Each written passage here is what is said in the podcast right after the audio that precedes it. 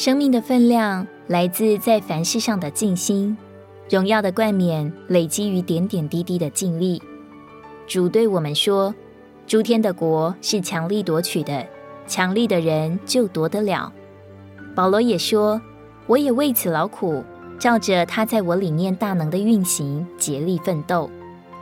恩典乃是白白的赐给我们，但是生命的长大成熟，在服饰上能赢得主的奖赏，则需要尽力追求，竭力奋斗。”古时有话说：“学如逆水行舟，不进则退；心似平原走马，易放难收。”属灵的事，既有魔鬼的多方抵挡，神的儿女只要稍有怠惰，就会停止在生命上的长进。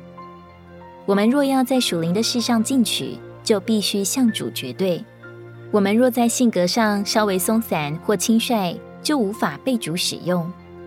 能使他喜悦的，不在于我们做了多少，乃在于我们是否尽力而为。就像主对菲拉铁非的教会说。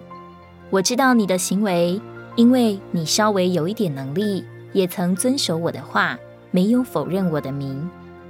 他说：“我的轭是容易的，我的担子是轻省的。我们只需尽上我们的所能，稍微与他配合，他的恩典就会拖着我们大步前行。”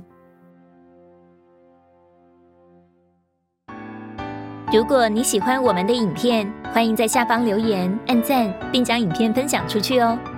天天取用活水库，让你生活不虚度。我们下次见。